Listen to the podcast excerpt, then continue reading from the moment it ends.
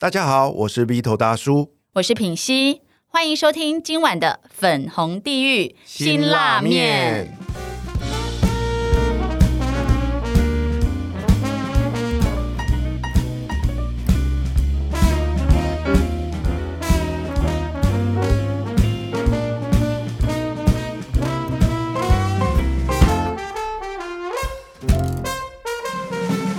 今晚邀请来陪我们吃这碗辛拉面的来宾是谁呢？我们常听人说十年磨一剑，问题是大部分的人哦，除了缺乏耐心，更没有毅力。对于心中的梦想，永远就只会停留在梦里想想而已。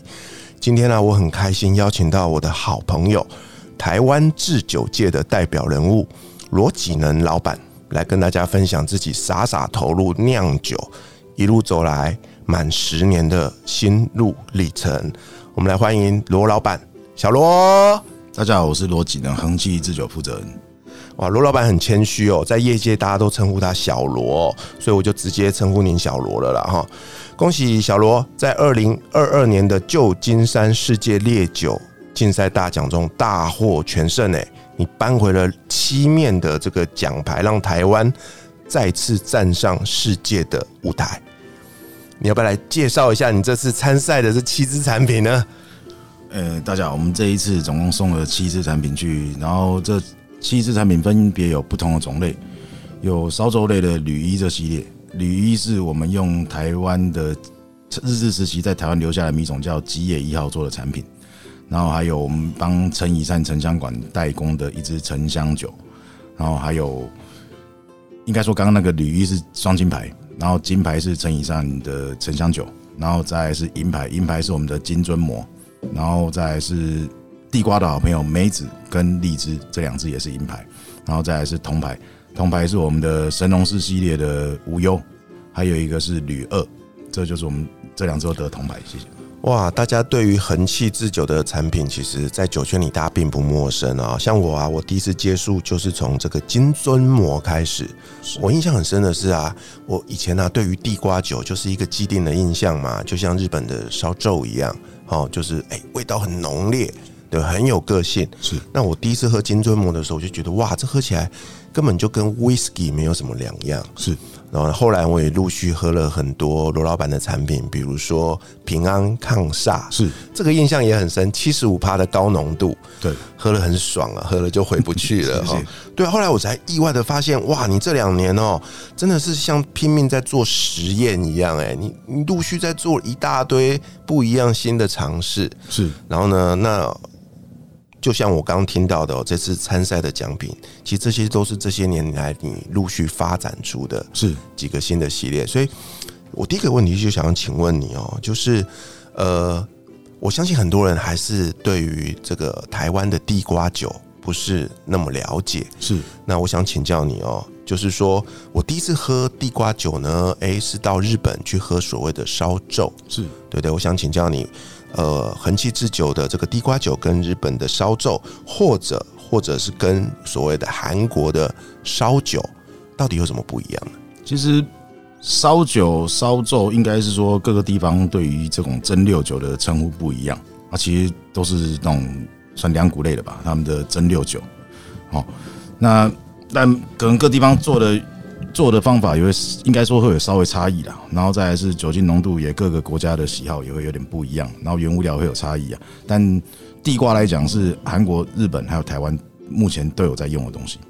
嗯哼，那你觉得我们的我们的地瓜酒啊，跟他们的喝起来有什么不一样？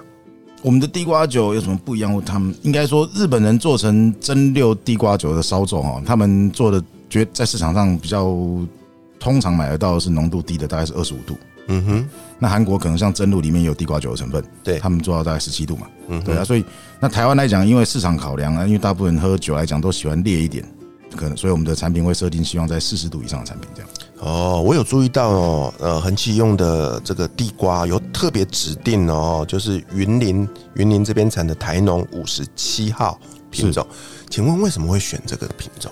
一开始在实验的过程中，当然也找了很多品种来试嘛，像台农六十六啊、台农六十四啊，然后还有紫玉地瓜、啊，还有台农五七嘛。那经过这些朋，应该说在在实验过程中，朋友帮我们试喝，诶，发觉台农五十七号的香气来讲，或者是口感来讲，比较能够马上接受。那还有一个考量就是，台农五十七号这个地瓜品种呢，是在台湾品应该说种植量最大的地瓜。对，那最种植量最大的地瓜，你就会产生一些格外品的问题。那如果格外品拿来做酒，就是另外一个考量。哦，所以它是有一个考量的嘛，对对对哦对对，哇，原来是这个样子哦。是，所以您后来陆续去做了很多的所谓的利口酒，对或者是调味酒、哦。是我发现您有大量的使用台湾的这个农产品，是。是不是也是一样的想法呢？应该说，一个制酒厂来讲，我认为制酒厂会产生，就是因为农产农产品多出来的时候，以以前来讲，根本如果东西不够吃，是不可能做酒的。那当你的东西太多，然后运输又不方便，也无法保存，那这个东西就会变成酒。那以一个在地来讲，应该是要帮这些农产品找到它的出路，然后做一个可以长期保存的方法。有人做，比如说酱菜啊，或者是菜干啊，这些都是一个长期保存的方法。那酒也是一个长期保存的方法。哦，听到这边呢，我就突然想到，很久以前有个前辈跟我说啊，你不要看啊，这个酿酒产业。酒的行业好像光鲜亮丽哦，其实它本质上就是个农产品业。如果照您这样说，它真的就是个农产品哎、它就是一个农产品的加工业。嗯，对，那只是说你用什么方法呈现的问题而已。哇，那看来这个东西呢，呃，尤其是台湾哦，对啊，你也知道这几年气候变化很大是，常常会有这种产季哦，要么就是丰收过剩，要么就是呃呃呃，就是长不出来，然后是就变成这个暴涨的状况。所以其实透过酿酒的这个方法。可以有效的去解决这些因为产量过剩而造成价格崩跌的这些农产品，的，让它可以有效的应用哦。是像我记得前两天呢、我们在录音的前两天，我有看到一则新闻哦、是，就是最近刚好梅子盛产嘛，对，对对，我就看到中南部啊有很多的梅农，啊因为因为真的呃，可能是今年梅子长得特别好，是所以就大丰收啊，是然后没有人采收，因为它的那个价格产地价格非常的低，是所以农民就放任它就是自己呃成熟掉在地上，是所以那个记者就拍到那个呃那个产地哦，满地都是那个掉落的梅子的这个感觉，是我看了我就好心疼哎、是，对啊。就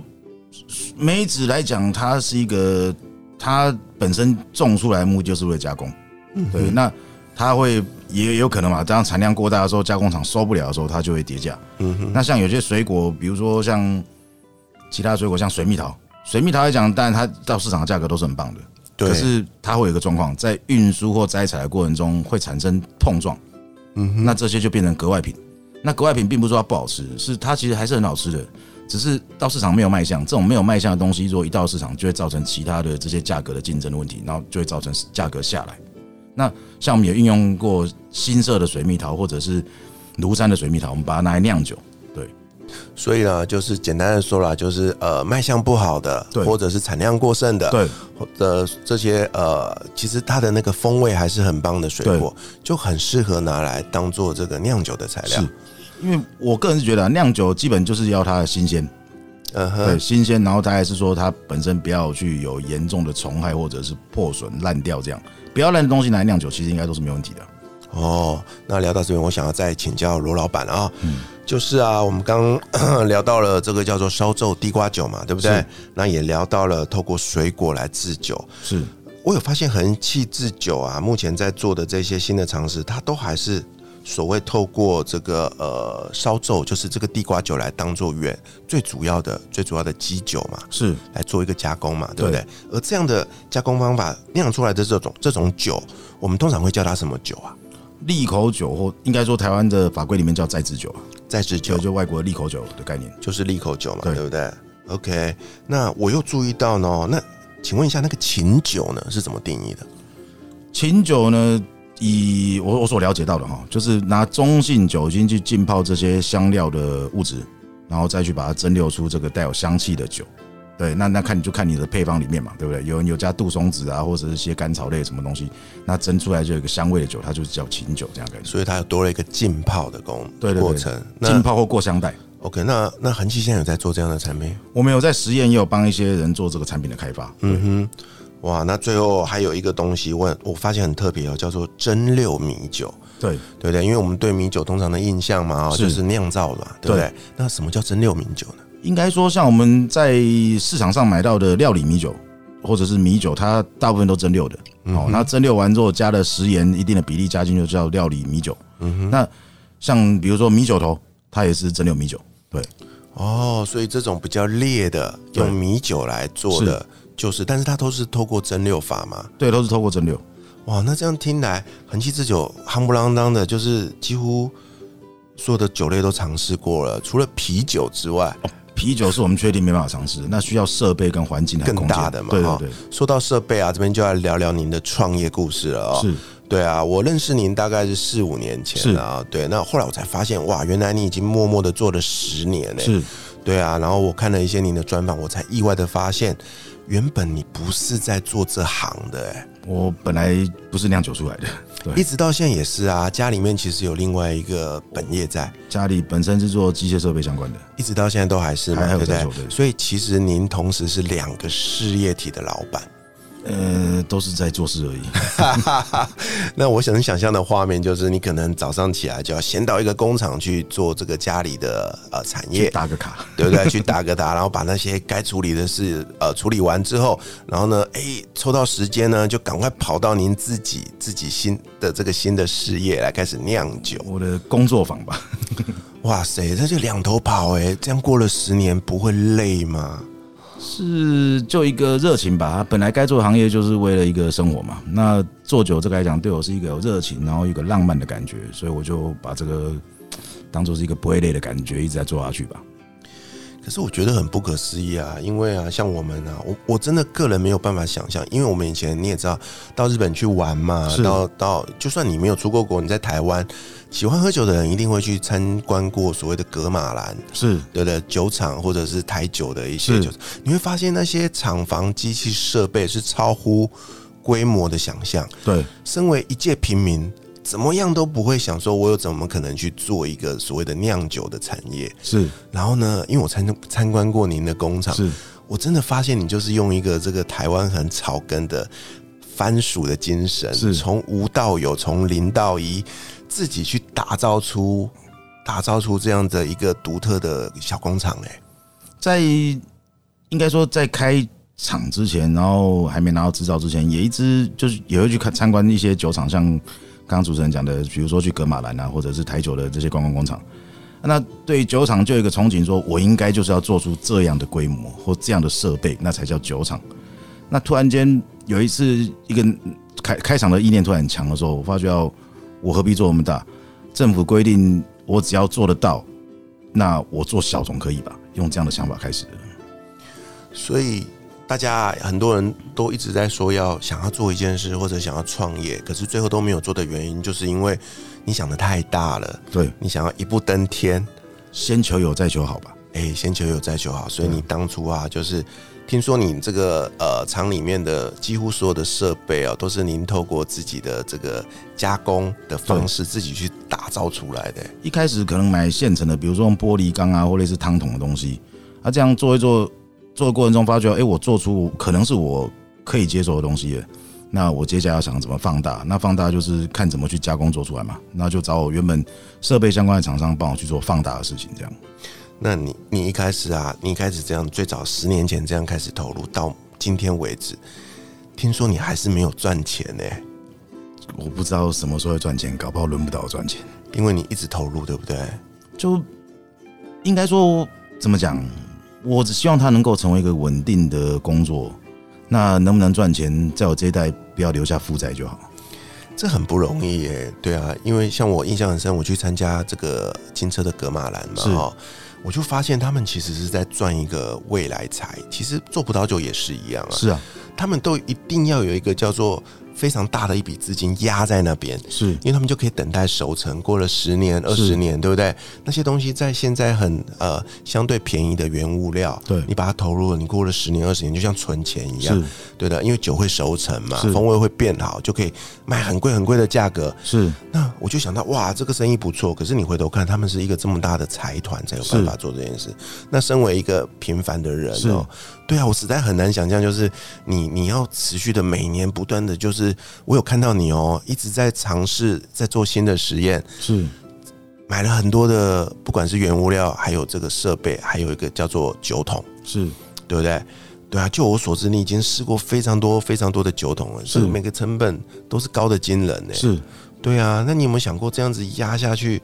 到底要压到什么时候才可以、欸？一开始的想法，其实就觉得说我可能投入制造，然后说真，一开始也不会喝酒的人，啊也啊也不懂酒这个的市场是怎么回事，总觉得好像酒好喝就应该可以卖得动。后来开始踏入之后呢，发觉有设备其实可以做出酒，然后我才了解到原来行销花很大的成本。你要比如说你要展览啊，或者是要推广啊，甚至于市集啊这些去摆，对不对？每一场下来就是可能一二十万，那这个这个才这是我当初没有预料到的成本。可是我在旁边看到你真的很拼命的投入、欸，哎，几乎只要是重要的大型酒展，都一定会有你的你你的踪迹耶。怎么讲？开了之后呢，才发觉到这个行业原来这么难做。那我后来就告诉自己，如果说真的做不起来，我要把我剩下的钱赶快烧掉，烧到最精彩，我就要结束了。然后那是多久前的想法、啊我应该说，我拿到牌的第二年，这个想法就快出来了，天哪、那一直到今天呢、你还没收掉啊？就可能打不死的蟑螂吧。可是我印象很深呢、因为刚好啊，在录音的前两天，TBBS 刚好播出了一集您被采访的是一集节目，在那集节目里面，我印象很深呢、采访到一半，你突然收到了一封来自于国外的挂号信呃 email。 email，对对对对对对，是 email，然后就对拿着手机去读嘛，对不对？对，然后就发现哇，你得奖了，是然后我我可以透过画面看到你那种既既惊讶啊，又又又又欣慰的那种表情。是我还记得你说了一句话，就是如果今年再没有拿牌的话，我就收起来不做了。确实啊，那时候真的有这个想法。可是我我真的很讶异，因为在我们旁边的朋友们看来，就觉得你每天都很辛苦的在投入啊，然后你都充满热情，无论大大小小的酒展都看得到你的踪迹。是然后甚至连下了班的这种，不管是品酒会还是是聚会，诶也常看到你你亲自出席。是，所以当我从你的嘴里听到这句话，我真的有点讶异耶。没有，有时候现实是必须面对的。你可能有一点点那么小小的知名度，但是不代表说你的销量是能够应付这一块的支出的。嗯哼，对啊，嗯，所以这可能就是我们成立这个节目的宗旨吧，粉红地狱辛拉面哦，因为我们相信每个人在光鲜亮丽的背后，其实都有不为人知的苦涩啊。就酒来讲是一个，我我个人认为啊，酒来讲是一个很占很吃品牌的东西啊。今天可能我去卖一个粽子或包子，我也不会这么的累，搞不好前三个月我就会赚钱了。但是酒外没想到投入到现在开了厂到现在五年，真的就是有应该讲起来就是有一个应该是有一个月没有两三个月的样子。所以它一样会有这个随着季节，有大小月嘛。当你有酒展的时候，可能哎、诶稍微消费者知道，或者是哎、诶过年前有这一块的正理的需求，但过完年之后，那那你那一个月就等着看，可能连房租都付不起来的状态。天呐！然后每次遇到这种资金缺口的时候啊，那一般我们都创过业嘛啊、嗯，就想办法要去借钱嘛，对不对对？想办法要去就是呃从口袋里掏钱出来啊。对，那你过了十年这样的日子、哎，嗯， 五年应该那时候还没开场之前，其实就是自己的零用钱，然后再做这些事情。然后开了场之后，呃，发觉哦，原来这是一个每个月在烧钱的行业。那你不断的不断的，我相信也是从家里啦哦拿钱，哎、呃不是，都是自己。就可能但贷款有嘛，对，然后就是我只能说老天爷一直给我机会，让我每次快没有钱的时候，觉得有钱会进来。哇，这真的很不容易耶。然后我有注意到您刚刚有说到品牌，对啊，这也是我很佩服您的一点呢，就是我有发现，我有发现恒气这个品牌一直在成长，哎，希望吧，真的真的，我有看到您很费心的去做所谓的这个叫做产品的包装是设计，是，对不对？在一次一次不同的产品，尤其是现在的这个产品线越来越广了哦，嗯大家有有机会可以去看看恒气这一次获奖的这七支产品，嗯，一字排开，你很难想象那是来自于同一个酒厂的产品，是它涵跨了不同的设计理念跟概念，包含口味也不一样。我觉得这很不容易耶。我们在酒的种类种类来讲，我们也希望能够有不同的族群能够接受，比如说高浓度的烈酒挂，或者是中浓度的像这种威士忌有白兰地的，然后还有低浓度的水果的这一块年轻人的挂。我们就是最后出到水果那一块，然后想法是我要去培养属于我们自己的族群。从原有市场去分食，这个最终就是价格战。我们从年轻族群重新培养，从一群可能还正在开始了解酒类的朋友去培养，这未来等到他以后到一个年纪，这才是我可能是我们忠实的客户。哇，难怪难怪我有注意到，就是最早的时候接触恒气之酒，通常都是所谓的我把它叫做很资深的酒友啦，因为对一般人啊通常不会从浓度这么高、是这么有个性的酒入门。对，哦，记对啊，然后我有意外发现，哇，你最近一直在试了好多好多不同的水果。是，那想到水果酒，当然第一个想到就是入门嘛，对，或者另外一种就是女性的族群，对，对不对？对。对啊，所以这是接下来的一个计划喽。其实水果酒一开始不在我的计划里面，嗯，我们当应该说，我当初的计划就是地瓜酒而已。那后来因为威士忌有所谓的润桶嘛，像雪莉桶啊这些没然后错，这些水果桶嘛，对不对？那我们自己进了一些新的橡木桶，那也当然希望这些润桶的事情能够自己完成。一开始呢，就去买了一些水果，然后想办法把它酿成酒，然后把它放到桶子里面去润桶。哎，这个东西，我个人是觉得说，哎，这蛮好玩的，或许可以跟大家分享，我们就贴在脸书上面给大家看。哎，这些接下来就一些农友就找上我们说，可不可以把它多出来的水果酿成酒？那就越酿就越多了，那多到最后你是润桶会多出来的，对，那多出来怎么办？那就是想办法再把它再制，能够变成产品。那也发现到说，哎、这些发酵的水果酒呢，其实它不易保存。那在不易保存的情况下，发市场上有一种叫加烈酒的东西。那加烈，我们就用我们的地瓜酒去加烈它。那加烈的目的为什么？一个是容易保存，再来是让我们的地瓜酒有另外一种方法呈现，那就是让地瓜酒有另外一个出路的概念。听起来有点像是无心插柳的感觉哦。所有的过程其实都是无心插柳。哎、这个很很很酷哎、因为我知道所有创业的过程就是不断的跌倒，不断的想办法爬起来，是啊，对不对？然后用着一个当初锲而不舍的精神，然后接受老天的安排。只要你是啊愿意往前走，你就会走到今天。是啊，哎、真的很不容易耶。我我自己是还没有喝过你们的这个叫做水果加烈酒是了，非常非常的期待。，是。对啊。那那这一系列的产品现在已经在市场上销售了吗？有有开始，我们在一些通路像大润发、啊、或者是台北的嘉禾洋行啊，都都有贩售啊，。说到这个通路啊，我也很替您高兴呢，因为一开始的时候啊，就是要买您的产品，还真的要跑特别的店才有。后来才发现，哇，你连大润发都打进去就了。其实通路是最难的啊。啊对啊一，开始真的就是一家一家的烟酒行去拜访，然后这些老板也很支持我们，就愿意进货，然后这样来卖。但是有时候消费者还是要方便的问题啊。啊，那台湾有一个其实比较麻烦的地方是，我们一直没有开放在网络卖酒这件事情。对对啊，这个当然它有它种种考量，为了保护或者是为了怎么讲税金的问题嘛。啊所以这个不开放，我个人觉得，反正我们要自己去努力，找到自己的方法才是真的。嗯哼。那后来是怎么样的因缘机会，还是哪个贵人的帮忙，怎么会有机会进到一个这么大的通路呢？我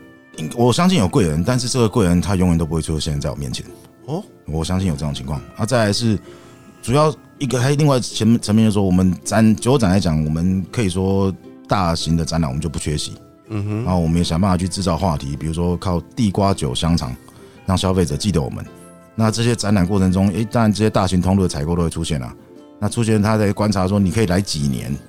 那像我们在去年已经到第四年的时候，这些通路就一一来跟我们谈一些可能的合作，这样子。哼，哎，刚刚又聊到了一个哦呃，大家最熟悉您的产品叫做地瓜酒香肠，这个啊真的是一吃就会成主顾哎。是是是，谢谢。对啊，然后然后看了看了这个产品的介绍，才知道说他真的是下重本哎、就开始十年前，然后做出了酒之后呢，然后我那时候在检讨跟思考，发觉到说酒要怎么卖，那比较单纯的方法就是把它入菜。那入菜来讲，发觉到香肠是一个好像蛮多酒类都拿来用，比如说高粱啊、绍兴啊，或者红酒这些香肠都有人做嘛。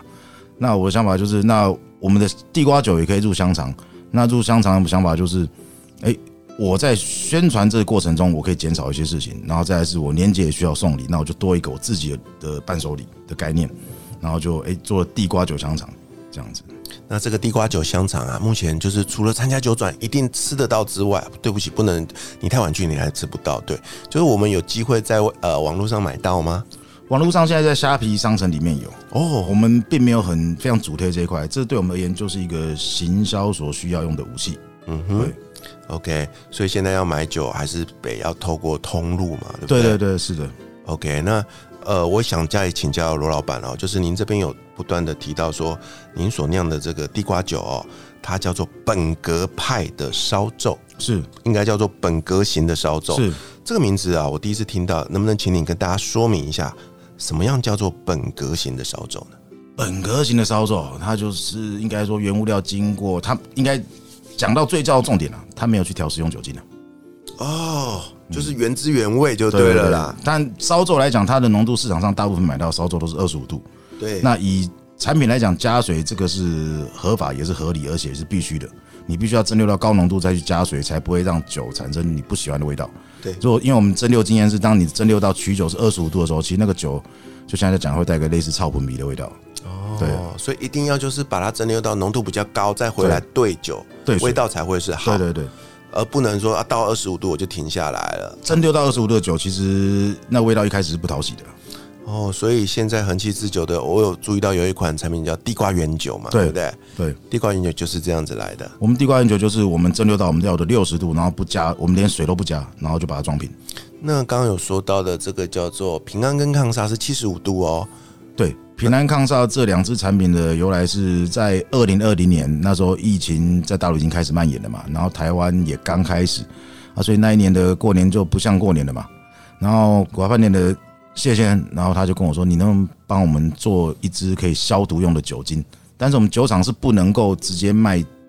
酒精的卖法去卖啊。”那我说：“我们做成产品好不好？”他刚好过年，我就想到一个平安这个产品，嗯哼，然后就红色红色底，然后黑色字，一个春联的概念。那想到我们不应该这么软弱，我们就想到抗煞，